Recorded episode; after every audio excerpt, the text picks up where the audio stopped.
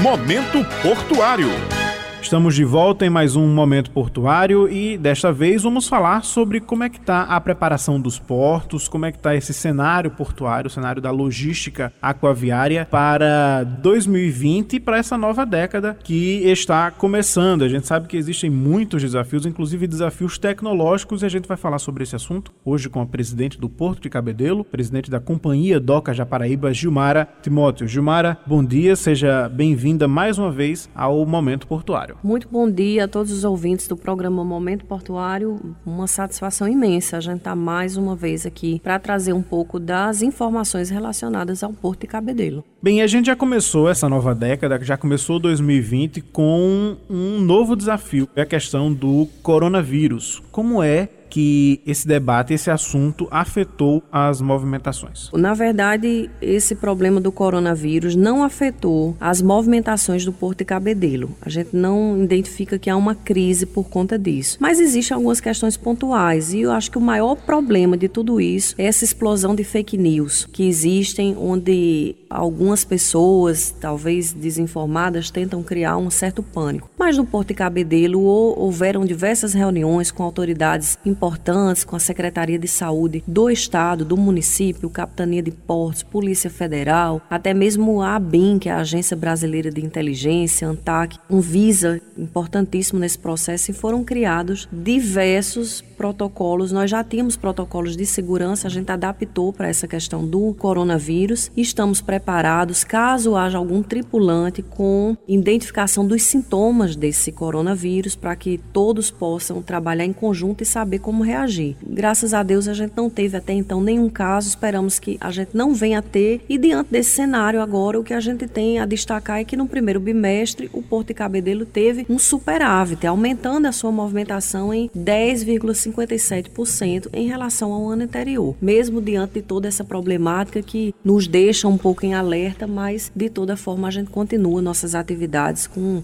total afinco e com todo o gás possível como é que está o cenário nacional nas movimentações dos portos? Bom, desde o ano passado, muitas mudanças têm acontecido, seja em estrutura, em dinâmica, novos arrendamentos, privatizações, novas concessões, que são diretrizes que o governo federal tem dado aos portos que são administrados por estados ou municípios, que é o que a gente chama de portos delegados. O resultado disso tudo é um acréscimo na balança comercial, principalmente com os países que têm parceria histórica com o Brasil. Além dos países da América Latina, tem existido uma crescente nas movimentações com os Estados Unidos e com a China. Nesse último, especialmente no que diz respeito a contêineres, petróleo, combustível, o que mostra com que o Porto de Cabedelo está no caminho certo. Até porque o Porto de Cabedelo ele é um polo de distribuição de combustíveis, não é isso? Sim, é um polo de distribuição de recebimento também, porque nós abastecemos todo o estado da Paraíba, parte de Pernambuco, parte do Rio Grande do Norte, parte do Ceará. Estamos aí com concretizações de investimentos diante das novas licitações que foram feitas em áreas que operam combustível e nós teremos aí, diante de todo esse cenário, um incremento na movimentação do Porto de Cabedelo, já que essas empresas elas têm meta de aumento de movimentação construção de novos tanques para poder armazenar mais combustível. Então o Porto de Cabedelo ele vem se consolidando nessa distribuição e nessa carga de granéis líquidos, que é um diferencial muito importante para o nosso estado. Você falou, Gilmara, sobre mudanças na estrutura e na dinâmica dos portos. O que é que está mudando, na verdade?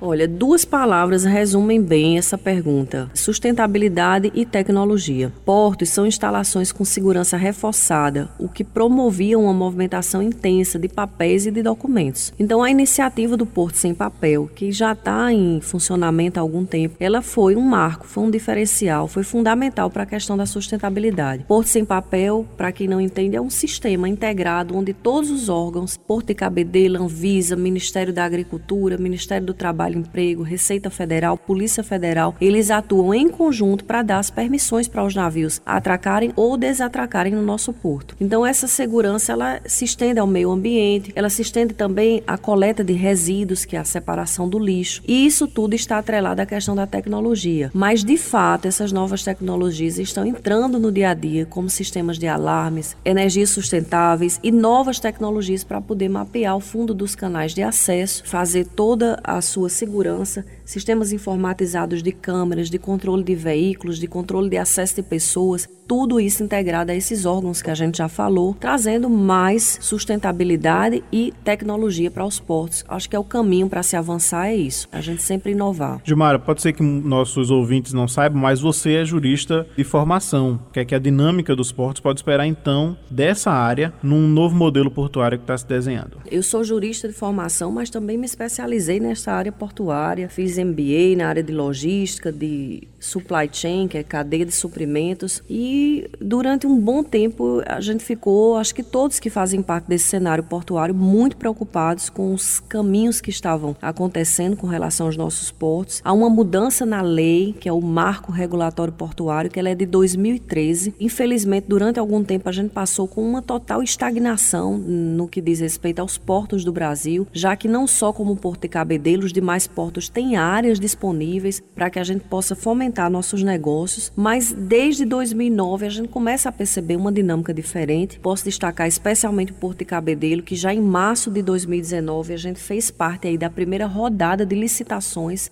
que hoje são de obrigação do governo federal. Ela foi um sucesso, foi muito importante porque nós conseguimos atrair empresas investidoras para investir não só dentro das áreas que foram arrendadas, ou seja, foram locadas, como também na nossa infraestrutura primária. Então isso mostra com que o Porto de Cabedelo ele tem essa procura do mercado, ele é um porto que é acreditado no mercado financeiro, econômico, político, internacional. Isso já mostra aí essa dinâmica, essas mudanças que vêm ocorrendo durante esse novo modelo de portos. O que a gente espera é que realmente ele se aprimore para que a gente possa desenvolver os portos, a gente tem uma costa navegável no nosso país inteiro, fomentar a cabotagem, que é a movimentação de navios dentro de, dos mesmos portos, até mesmo para evitar essa dependência que a gente tem do transporte de mercadorias através das nossas rodovias a gente pode usar muito melhor os nossos portos. E acho que é um modelo que a gente tem buscado, dialogado e identificado para os portos do Brasil e especialmente para Cabedelo. De forma bem objetiva, então, o que é que a gente espera dos portos para essa nova década? Eu acho que a gente tem, nessa nova fase, deve existir uma preocupação extra com segurança. Na verdade, já existe essa preocupação, mas ela tem que ser sempre aprimorada. Tecnologia para os portos, para que a gente possa funcionar de forma mais eficiente. Diálogos constantes com o governo federal, que são os donos dos portos no Brasil, repetindo que eles são somente administrados pelos estados, mas que o governo federal esteja sempre junto, não apenas para identificar problemas, mas para trazer sugestões e soluções e participar ativamente desse processo, fazendo com que esse setor possa se desenvolver em todo o nosso país. Conversamos hoje no Momento Portuário mais uma vez com a presidente da Companhia Doca Japaraíba, Gilmara Timóteo. Gilmara, obrigado pela sua presença. Seja sempre bem-vinda. Bons ventos e bons negócios para o nosso porto. Bons ventos, boas ondas, muitos navios, muitas cargas e muito obrigada mais uma vez pela oportunidade de participar e trazer um pouco de informações aqui com relação ao, ao nosso porto de Cabedelo. Obrigada e até a próxima. Nos vemos também nas redes sociais, basta acessar e pesquisar arroba Porto de Cabedelo no Facebook, no Twitter e também no Instagram. Até a próxima. Momento Portuário.